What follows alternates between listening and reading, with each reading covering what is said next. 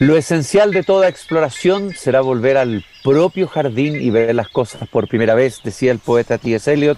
Queridos y queridas radiovidentes que me escuchan en Temuco, Antofagasta, Valparaíso, Viña del Mar, Santiago, los que nos siguen a través de Spotify o de pauta.cl, aquí estoy abriendo puntualmente la verja de madera de mi jardín para caminar con ustedes en esta tarde de noviembre. Y quiero hoy día rendirle un homenaje, lo he hecho otras veces, no es la primera vez, ¿eh? a tal vez el escritor que a mí me ha marcado más profundamente como lector, pero también como persona, como ser humano. Me refiero a ese gigante de la literatura rusa del siglo XIX, Fyodor Mikhailovich Dostoyevsky, quien naciera en Moscú un 11 de noviembre de 1821. Eso dice por lo menos Wikipedia. Sin embargo, he encontrado algunas biografías como la de Augusto Vidal, un estupendo libro biográfico corto, breve, si quieren leer más de la vida de este genio ruso de título Dostoyevsky, él dice que nació el 30 de noviembre. Vamos a creerle a Wikipedia, esta vez que se supone que ha sido cotejada, pero el cuento es que Fyodor Mikhailovich Dostoyevsky, el niño, nacía un 30 de noviembre de 1821. La infancia de Dostoyevsky, este coloso, este gigante indagador del espíritu humano que fue capaz de llegar como nadie a las profundidades del psiquismo. Y algunos dirán, obviamente del alma. Yo creo que a él le gustaría hablar más de alma que de psiquismo. Este coloso ruso eh, es tan importante en el siglo XIX, algunos lo colocan al lado del, del filósofo alemán Federico Nietzsche, porque fueron de alguna manera profetas que adelantaron muchos de los dramas, las convulsiones, las tragedias que iba a vivir el siglo XX, partiendo por las dos guerras mundiales, por los totalitarismos, entre ellos el totalitarismo soviético. Dostoyevsky fue mucho más que un escritor, fue un profeta. Se ha dicho que en realidad en la antigüedad se creía que los escritores, los poetas eran profetas. Eh, eh, eh, se adelantó a su tiempo. Y si bien hay algunos que piensan que su manera, su estilo de escribir es descuidado, desordenado, caótico, que tiene errores en las precisiones de los detalles. Vladimir Nabokov, por ejemplo, un gran ruso, pero autor del siglo XX y profesor de literatura en, Estados Unidos, autor de la novela Nolita, no lo coloca entre sus novelistas preferidos. Prefiere a Turgenev, prefiere a Tolstoy, porque Dostoyevsky, por ejemplo, no describía dicen sus críticos, las circunstancias físicas en las que vivían los personajes. No daba datos relevantes que nos permitieran imaginarnos cómo era la pieza, el lugar, la ropa que usaban. Era invierno, con qué se calentaban, cosa que encontramos con gran minuciosidad, por ejemplo, en las novelas de Tolstoy. Lo que pasa, y eso es lo que pienso yo como lector, es una opinión personal, creo que hay otros que la comparten, es que Dostoyevsky estaba poseído, era un poseso, estaba poseído por las fuerzas psíquicas que se alojan y viven en cada uno de nosotros.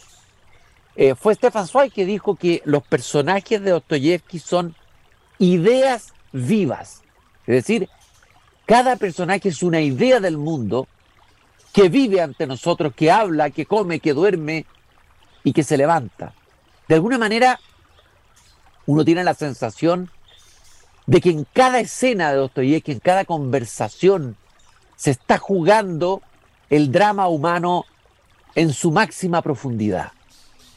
Él mismo dijo que el corazón es el campo de batalla, el corazón humano es el campo de batalla entre el bien y el mal. Esa lucha entre el bien y el mal que se da al interior del ser humano, la vemos desplegada en la mayoría de sus novelas.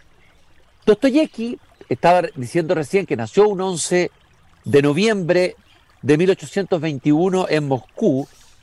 Pasó una infancia difícil. Su madre era una mujer jovial, inteligente, cariñosa, según consignan los testimonios que tenemos de ella, madre de ocho hijos, imagínense, entre ellas dos hijas gemelas, ¿no?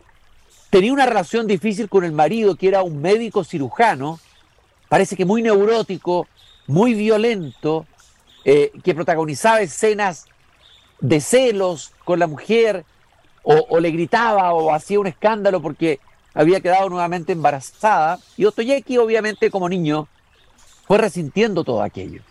Pero sobre todo, lo que yo creo que va a marcar muy fuertemente a Fedor Dostoyevsky es que ellos vivieron una vivienda de un hospital para pobres donde trabajaba su padre cirujano. Era un edificio erigido en 1806 en uno de los barrios más tristes y más pobres del viejo Moscú.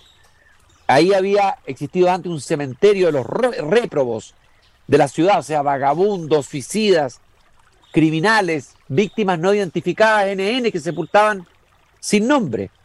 Eh, seguramente toda esa fauna de personajes marginales que encontramos en la novela Dostoyevsky de pobres, de ahí viene el libro, uno de los primeros, pobres gentes, de asesinos, pero que son capaces también de mostrar una parte luminosa de su alma a pesar de ser parias de la sociedad, es indudable que eso tiene que haber marcado porque él era un niño y se paseaba y miraba este hospital donde estaban los enfermos, cerca de, de este cementerio de los réprobos, ¿no?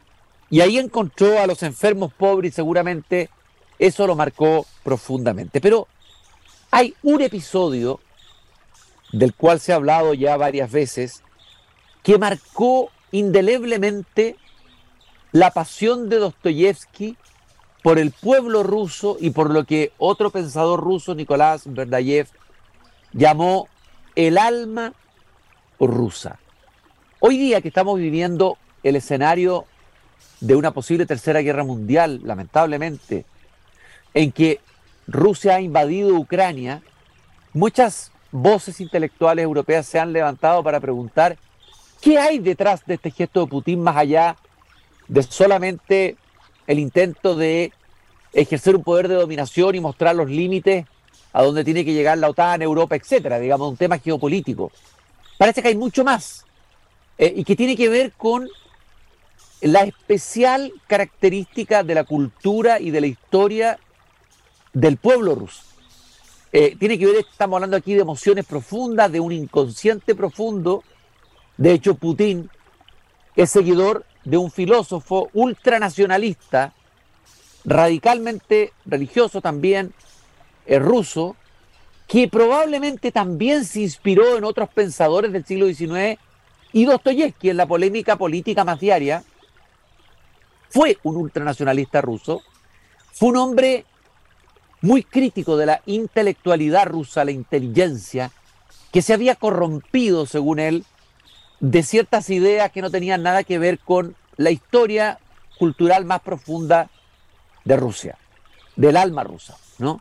Rusia es una cultura, es un paisaje, es un estado de ánimo y sabemos muy poco de esos rusos que hoy día están golpeando el tablero, no estoy de ninguna manera tratando de justificar o entender a Vladimir Putin, que probablemente es un déspota más de lo que hemos tenido en la galería de la historia.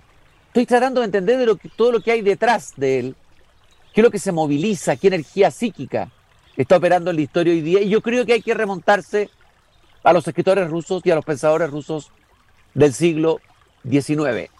Y entre ellos Dostoyevsky, que siguió un diario, eh, eh, sostuvo un diario a través de muchos años, un documento literario monumental y extraordinario que se llama Diario de un escritor, que son crónicas, artículos, críticas y apunte. Eh, y el episodio del que yo les hablaba, el episodio que lo, que lo va a marcar mucho Dostoyevsky, es el episodio con un mujik.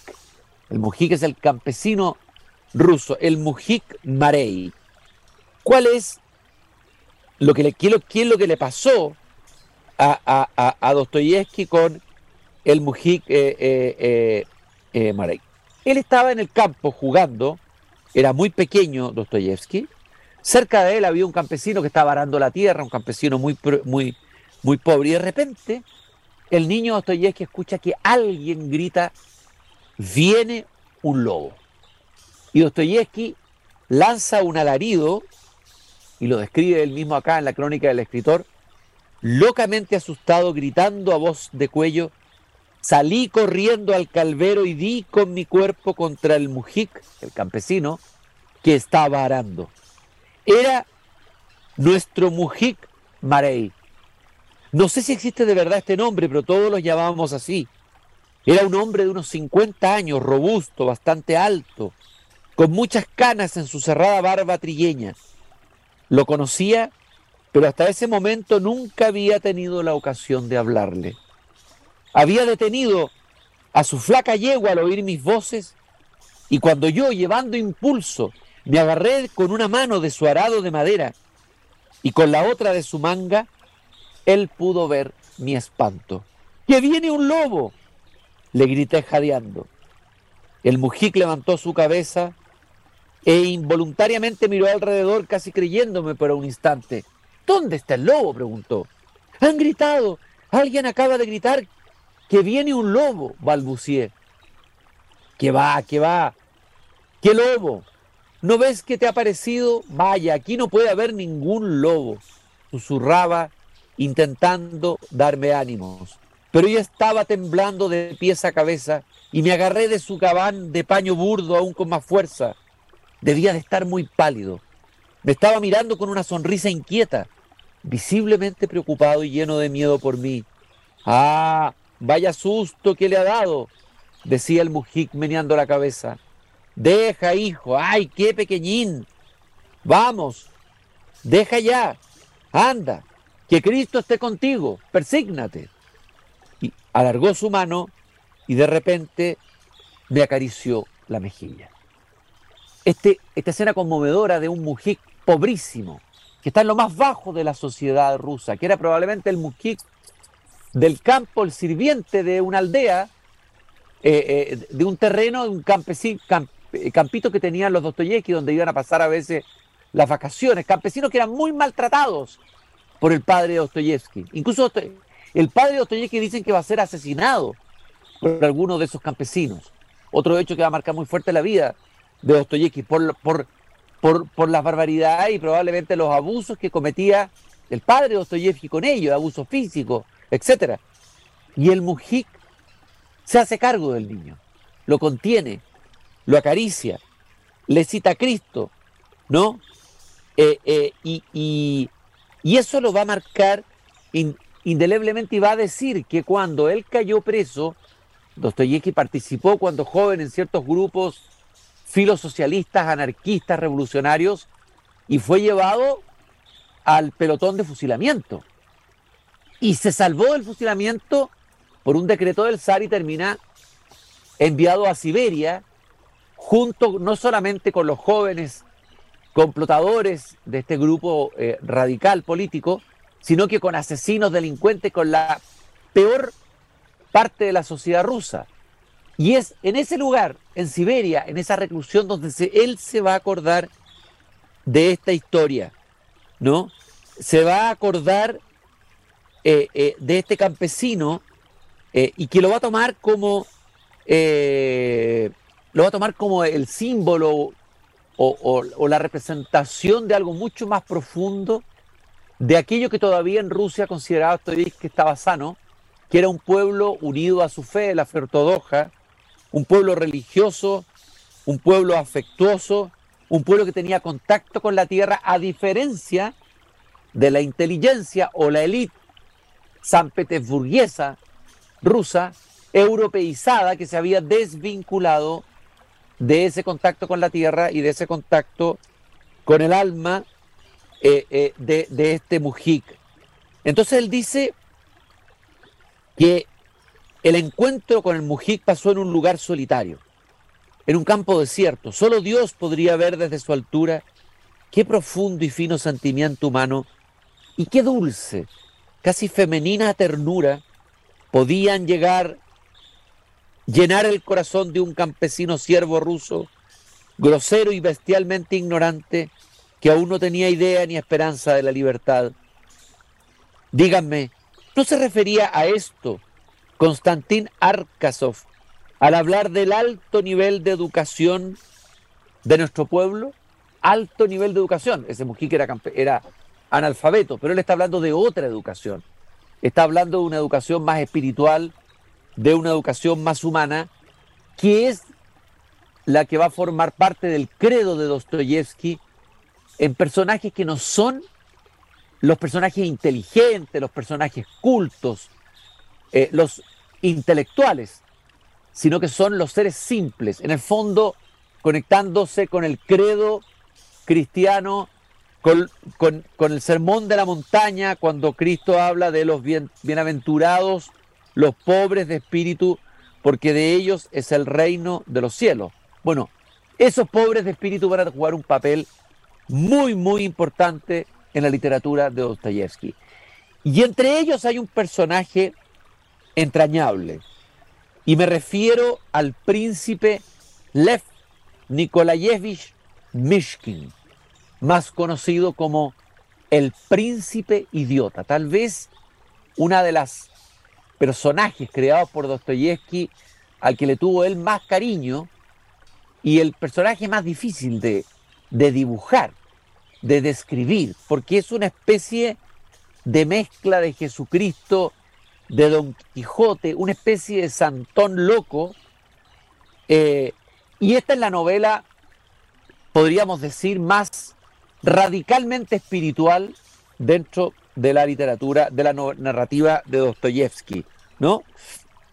De alguna manera este príncipe Mishkin, que va a, llegar a la ciudad de San Petersburgo en un tren, eh, después de haber pasado mucho tiempo recluido en una especie de sanatorio eh, mental, este personaje, este santón loco, este simple de espíritu, este pobre de espíritu, va a, va a ser el que va a iluminar una sociedad, la sociedad sanpetersburguesa, llena de ambiciones, corrupción, búsqueda de poder, una galería de personajes atormentados llenos de mentiras, hipócritas, y la luz va a venir no desde el mundo del intelecto, no desde el mundo de la riqueza, sino desde lo más bajo, el, el paria de la sociedad, un santón loco que es eh, el príncipe idiota. Imaginémonos ese expreso que viene de Varsovia, abriéndose paso por la campiña rusa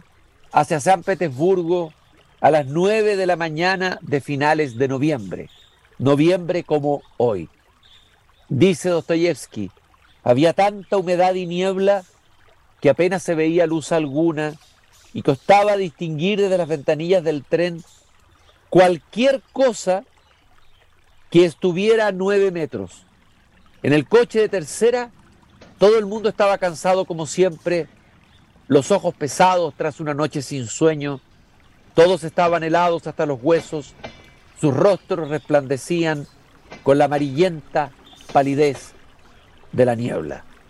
Y vamos a ver ahí al príncipe Mishkan en este ser impresionante, este tren que entra a San Petersburgo, sentado bajo una ventana. Acuérdense que él venía llegando a una clínica suiza donde se, se había tratado de la epilepsia. Hay algo de Dostoyevsky en el Principio también. Eh, eh, eh, Dostoyevsky sufría periódicas crisis de epilepsia donde tenía verdaderas epifanías y revelaciones espirituales, ¿no? Y, llevaba un pequeño fardo con sus pequeñas cosas, ni siquiera una maleta llevaba Mishkin. Y lo describe así Dostoyevsky, al príncipe idiota. Mishkin era un hombre joven de unos 26 años, ligeramente por encima de la estatura media, con mucho pelo rubio, mejillas enjutas y una barba perfilada y puntiaguda. Tenía grandes ojos azules y una mirada tranquila que reflejaba cierta pesadez. Esa extraña mirada en la que se puede reconocer a un epiléptico. ¿Y quién está sentado en este tren junto a Dostoyevsky? Otro arquetipo eh, de los que van a entrar en escena en esta novela espiritual de Dostoyevsky, Parfión Rogozin, un hombre que acaba de heredar más de mil, un millón de rublos después de la muerte de su padre, que es un negociante. Eh, también se le va a unir otro personaje que es Lebedev, con cara de bufón, un funcionario de bajo rango, porque ese personaje ya huele la posibilidad de robarle algo de plata a Rogozín. Ya empiezan a aparecer los personajes detestables, deplorables, de una picaresca, de oportunista, y el príncipe Mishkin se hace amigo de Rogozin. Y aquí empieza el drama, porque ambos se enamoran de Natasha Filipovna. Es uno de esos personajes de mujeres fuertes en Dostoyevsky, apasionada, una mujer eh, eh, eh, que tiene que ver con la galería de personajes femeninos. Muchos han dicho que los, los personajes masculinos son los mejor perfilados y retratados en Dostoyevsky, porque, porque son los que portan las, las grandes ideas que movilizan la acción. Pero yo estoy en desacuerdo con eso. Yo creo que las mujeres en Dostoyevsky tienen una fuerza interior y una potencia y son verdad y en ellas se, se libra un combate interior tremendo. Probablemente la figura de la madre marcó esto no es que la madre fuera Natasha Filipovna. Natasha Filipovna es una mujer eh, eh, eh, pecadora desde la mirada cristiana de Dostoyevsky, ¿no? Sin embargo, es una figura tan majestuosa, tan potente en la primera parte de este libro que algunos la han comparado a la Ifigenia de Eurípides, del teatro griego de los tiempos modernos, ¿no? Una mujer que inocentemente, esto es lo impresionante, camina hacia la destrucción y que va a terminar trágicamente en una escena final muy impresionante eh, eh, eh, en, que, en, que, en, que, el príncipe idiota la va a encontrar muerta en una cama. y fíjese la descripción que hace el, príncipe Mishkin del rostro de Natasha Filipovna. Era un rostro lleno de orgullo y de un orgullo terrible la pregunta que yo me pregunto solamente es saber si ella tenía bondad. Ah, si ella tuviera bondad, todo sería salvado. Aquí está esta idea de que adentro del corazón humano se libra la batalla entre el bien y el mal y que todos participamos de ese combate, partiendo por el mismo Dostoyevsky. Eh, eh, eh, y, de hecho, la mayoría de los arquetipos de las novelas de Dostoyevsky representan una parte de su alma que está en un lado del combate, ¿no?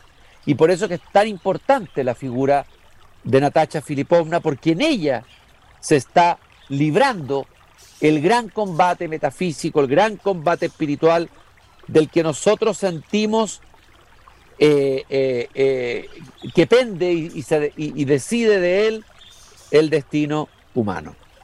Quiero referirme, estoy haciendo un homenaje a Fedor Dostoyevsky, que nació un 11 de noviembre de 1821 en la ciudad de Moscú.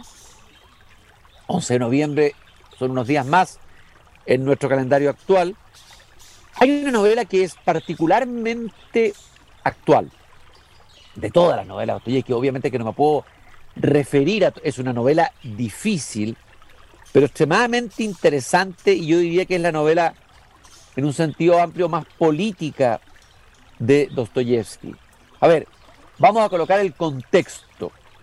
Dostoyevsky, eh, que había participado cuando joven en ciertos movimientos eh, revolucionarios de la, de la, de la historia, eh, eh, que había participado en grupo subversivo, por eso había sido llevado a la había sido llevado a, a, la, a la cárcel y bueno a, Siberia donde fue bueno a él le toca eh, a Dostoyevsky le toca ver con sus propios ojos un episodio que va a ocurrir en la ciudad me parece que es Moscú si no me equivoco que es él viene llegando como en un barco y hay una cantidad de incendios en la ciudad de, donde él llega. Esos incendios son atentados terroristas de grupos radicales eh, que se han suscitado en la ciudad y que están provocando un estado de pánico. Y que tiene la sensación de que algo terrible e inmenso empieza en la historia de Rusia en ese momento.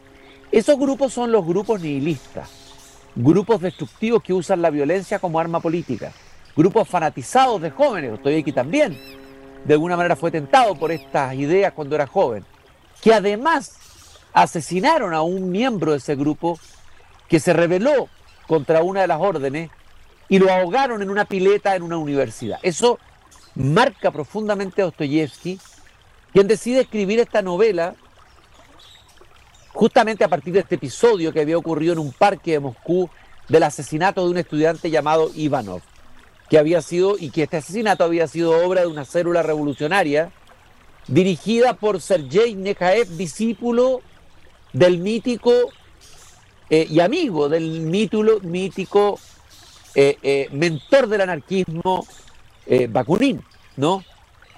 entonces, Dostoyevsky lo que hace de alguna manera es mostrar una galería de la situación de las ideas políticas que hay en Rusia en ese momento. Hace una caricatura despiadada, por ejemplo, de un liberal, el personaje Stefan Trofimovich Bershovetsky, los nombres rusos de las novelas de, los personajes de la novela que son tremendamente complicados y hacen que a uno a veces se pierda en ellos, que era un liberal descuidado y con delirios de grandeza intelectual. Se había vuelto desaliñado, bebía mucho, y en el fondo es el intelectual embebido de ideas liberales de Europa, que Dostoyevsky cree que no pueden, eh, en el fondo, prender dentro de Rusia. De hecho, es así el liberalismo nunca ha podido enraizarse en Rusia y eso hace que nunca hayan tenido una democracia liberal representativa, a pesar de que hay una democracia formal con las características de las democracias europeas, ¿no? Eh, eh, lo, que, lo que le reprochaba Dostoyevsky a este personaje de los demonios, a este liberal, es haber puesto en cuestión los valores tradicionales del bien y del mal, descuidar, a su familia y eso va a tener un efecto catastrófico en su hijo Piotr y en su pupilo Nikolai Stravogin. Este Nikolai Stravogin es uno de los personajes más interesantes de Dostoyevsky. Él es uno de esos demonios nihilistas que Dostoyevsky percibe y vuele en la sociedad rusa. De, eh, eh, siente un vacío tan grande en, su existencia de sentido, tan profunda, probablemente por este padre liberal, bueno para el trago, frívolo en el fondo, descuidado, que no tiene un código moral claro, ¿no? Y va buscando en distintas ideologías llenar ese vacío. Fíjese usted que contemporáneo esto es lo que ocurre hoy en Europa, pero también en nuestro país y en Latinoamérica. Muchos jóvenes que buscando un sentido a la vida, sintiendo el vacío de la existencia, con padres que llevan vidas disolutas, vacías, superficiales, se meten en sectas religiosas, como ocurrió con Elicia en Europa, o en grupos revolucionarios que les proveen de una fe y de un sentido, ¿no? Eh, él es uno de los, de los demonios de la novela, pero el más radical todavía es Kirillov. Kirillov lo coloca Dostoyevsky para mostrar a dónde puede llegar el efecto de la pérdida de Dios en la vida humana. Fíjense que un personaje de Dostoyevsky dijo alguna vez, si Dios ha muerto, todo está permitido. Si algo preocupaba a Dostoyevsky era justamente la desaparición del horizonte de, no la idea, sino que la vivencia de Dios en la cultura. Cuando Nietzsche dice en el famoso pasaje de la ciencia jovial, Dios ha muerto, y el mismo Nietzsche se pregunta, ustedes no tienen idea lo que han hecho al matar a Dios, los efectos que esto va a tener, devastadores sobre la cultura humana. Dostoyevsky pensaba que esa muerte de Dios, en vez de traer, como creyó Nietzsche, el surgimiento del superhombre, iba a traer una esclavitud mucho más profunda de la que el hombre pretendía liberarse.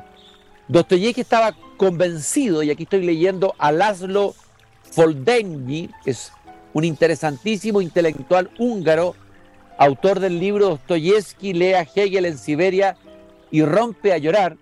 Laszlo Foldenyi dice, Dostoyevsky estaba convencido de que la humanidad acabaría hundiéndose en la esclavitud definitiva cuando quisiera salvarse a sí misma. O sea, salvarse sin Dios. El siglo XX con sus catástrofes políticas, tecnológicas y ecológicas, le da la razón a Dostoyevsky. No se trata de accidentes, sino de las consecuencias ineludibles de la fe en la exclusividad del saber. Al partir del momento en que el ser humano se impone el papel de Dios y considera que todo tiene solución, es capaz de sacrificar todo el universo con tal de demostrar de que tiene razón. Esa es la consecuencia de la pérdida de Dios en la sociedad humana y Kirillov, Stravogin y todos estos demonios que aparecen en la novela de Dostoyevsky son los demonios que aparecen justamente cuando una sociedad ha perdido su alma y su contacto con la fe y su, y su creencia de que el hombre es la medida de todas las cosas. Eh, de alguna manera, Stravogin Kirillov son la antesala de lo que será Lenin, Stalin, Trotsky y todos esos nihilistas eh, totalitarios del siglo XX que van a aparecer en Rusia. Decía al comienzo de este programa que Ostoyevsky era un profeta. La novela Los demonios así lo demuestra.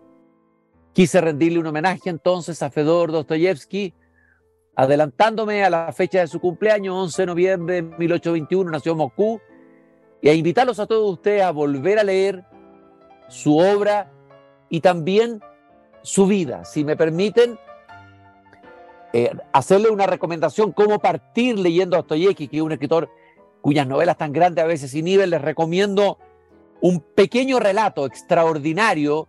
Knut Amsum, el premio Nobel de Literatura, admiraba este relato. Se llama La Mansa y es una historia de una relación entre un prestamista cuarentón militar retirado que se casa con una joven huérfana de 16 años para rescatarla de la pobreza. Ahí tenemos el escenario dostoyevskiano total. Y luego de esa novela yo pasaría a Crimen y Castigo y enseguida me lanzaría en Los Hermanos Karamazov, que es la obra colosal, eh, definitiva, gigante de Dostoyevsky, donde encontramos los grandes arquetipos y donde se da esa gran batalla entre el bien y el mal en el corazón humano con el personaje del intelectual Iván Karamazov, hermano de Alyosha Karamazov, el místico, Dimitri el sensual.